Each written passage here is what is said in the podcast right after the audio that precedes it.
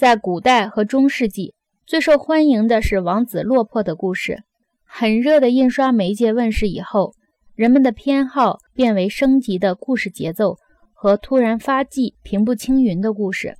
借助细腻和等量分割的新型排字法来处理问题，似乎任何成就都可以实现。正是用这种方法，才最终研制成了电影。作为一种形式，电影最圆满地实现了印刷术那种分割方法的最大潜力。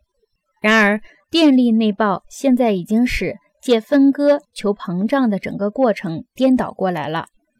电力技术使马赛克世界卷土重来，这是一个内爆、平衡和静态的世界。在我们这个电力时代，拼命爬到巅峰的个人那种单向膨胀，看起来像一个生命被践踏、和谐被破坏、令人毛骨悚然的形象。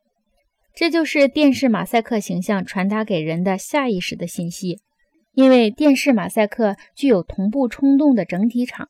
电影的条带和序列不得不在占上风的电视力量前低头认输。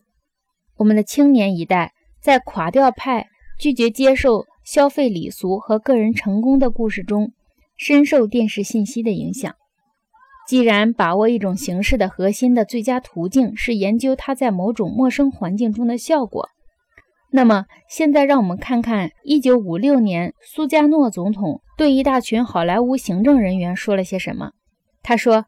他把他们当作政治上的激进派和革命者，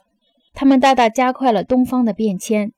东方人在好莱坞电影里看到的是一个一切普通人都有汽车、电炉和冰箱的世界。”所以，东方人现在把自己当成是被剥削了的普通人，与生俱来的权利的老百姓。